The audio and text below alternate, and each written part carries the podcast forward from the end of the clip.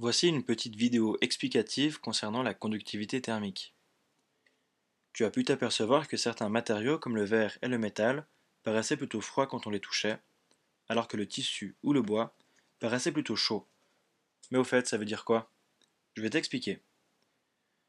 Si on prend en exemple deux matériaux, le métal et le tissu. Quand on touche les deux en même temps, on aura l'impression que le métal est un peu plus froid que le tissu, Pourtant, les deux matériaux sont à la même température quand tu les touches.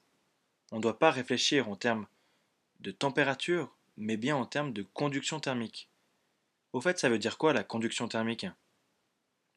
C'est la capacité que possède un matériau à transporter de la chaleur.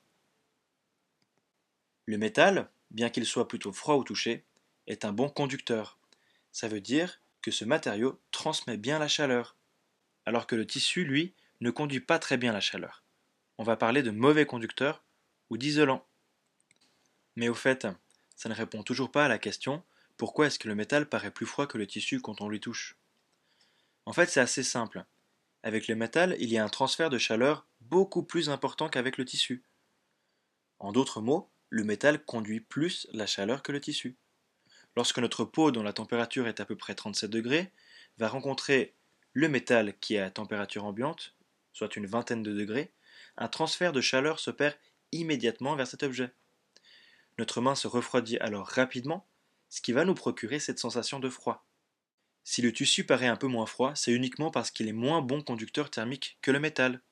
Et voilà pourquoi.